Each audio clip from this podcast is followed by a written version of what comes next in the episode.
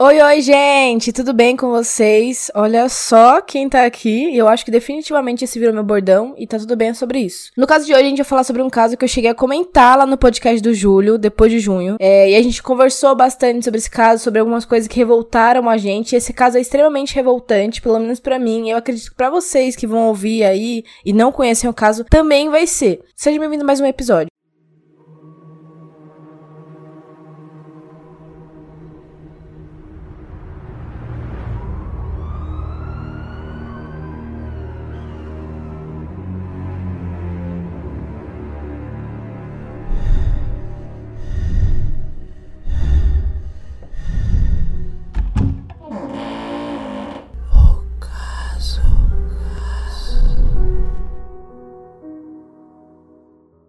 Shanna Grice era uma recepcionista de 19 anos da Inglaterra. Ela era filha única de seus pais e foi descrita como sendo viva e vivaz. No ensino médio, ela começou a namorar com Ashley Cook.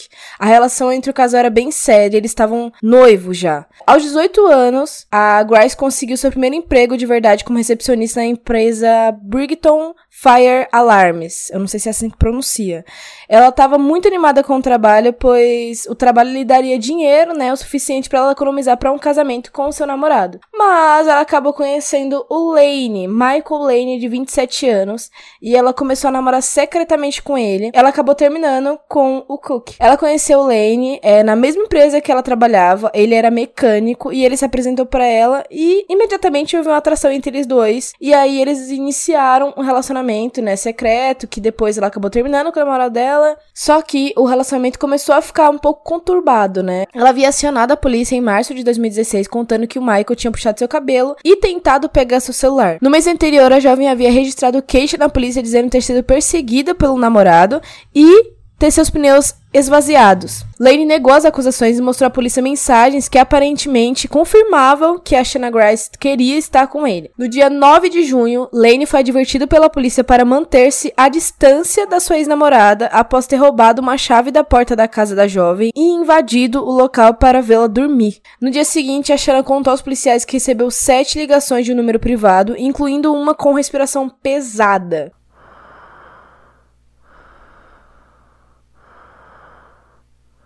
No dia 25 de agosto, Lane teria esperado até que a Shanna Grice estivesse sozinha em casa, invadiu o local, cortou a garganta dela e incendiou seu quarto. O corpo dela foi encontrado de bruços sobre a cama, repleto de fumaça, após relatos de colegas que sentiram sua falta no trabalho e não conseguiram falar com ela. Em março de 2017, Michael foi condenado à prisão perpétua com a pena mínima de 25 anos pelo assassinato de Shanna. Infelizmente, esse caso é real e o fato revoltante, pelo menos para mim, é, vem agora. Em vez de ajudar a Shanna Grice, a polícia, ela mutou é, em 90 dólares, cerca de 630 reais na época, por fazer com que a corporação perdesse tempo na ocasião.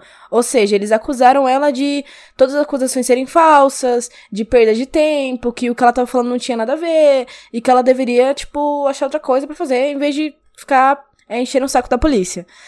E isso é extremamente revoltante e, infelizmente, acontece muito atualmente na nossa sociedade, né? Eu vou falar de novo, assim como a gente comentou lá no episódio que eu gravei com o Júlio, que eu não tô julgando o trabalho da polícia, mas que são fatos que realmente acontecem, né? Tem muitas é, mulheres que vão denunciar os namorados, maridos, ex-namorados, é, ficantes ou caras aleatórios e acaba não sendo ouvida, né? Então, eu acho que esse é um problema que eu espero que seja, digamos que resolvido, né?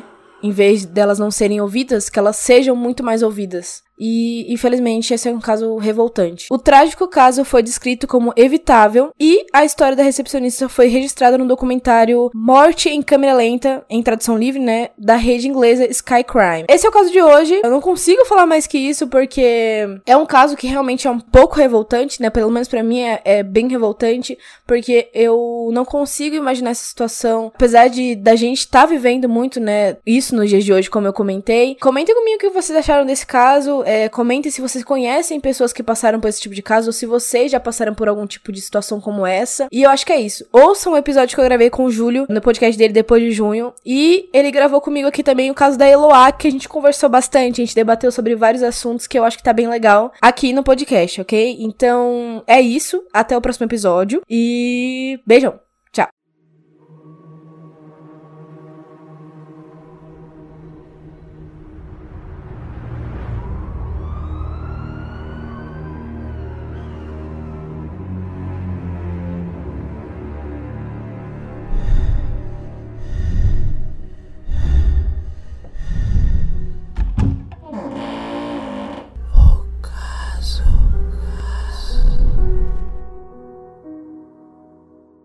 O episódio de hoje ele foi apresentado e roteirizado por mim, Maria Ingrid, e ele vai ser editado pelo nosso incrível editor, o Serafim, tá bom? Até a próxima!